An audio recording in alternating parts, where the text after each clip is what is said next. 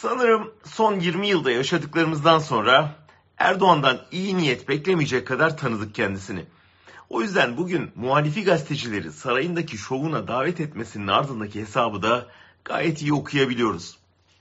Ama öncelikle şunu söyleyeyim. Ben gazetecilerin şuraya gitmem, bununla görüşmem deme hakkı hatta lüksü olmadığına inananlardanım.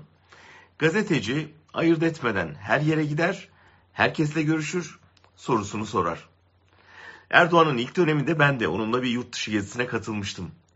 Yazdığım haberi beğenmedi, bunu da açıkça söyledi, bir daha da davet etmedi. En son Almanya'daki basın toplantısına katılmak ve sorularımı sormak istedim. O gelirse ben gelmem dedi, sorularımı soramadım. Gazeteci gerçeği ortaya çıkarmak için soru ya da hesap sorabileceği her ortamı değerlendirmelidir. Ancak Erdoğan'ın son davetinde Öyle bir ortam yok. Seçime doğru köşeye sıkıştığını fark eden saray, türlü ayak oyunlarıyla bir çıkış bulmaya çalışıyor. Muhalif gazetecilerin davet edilmesi de bu ayak oyunlarından biri. Ortada iyi niyet, uzlaşma arayışı, karşı görüşü de dinleme çabası falan yok. Sahneledikleri oyuna figüran arıyorlar. Muhalif gazeteciler gidip AKP'nin şovunu izlerse işte hepsini ayağımıza getirdik diyecekler. Gitmezlerse e gördünüz işte uzattığımız eli geri çevirdiler diye yüklenecekler. Bu taktik bir adım bile değil. Ucuz kurnazlık.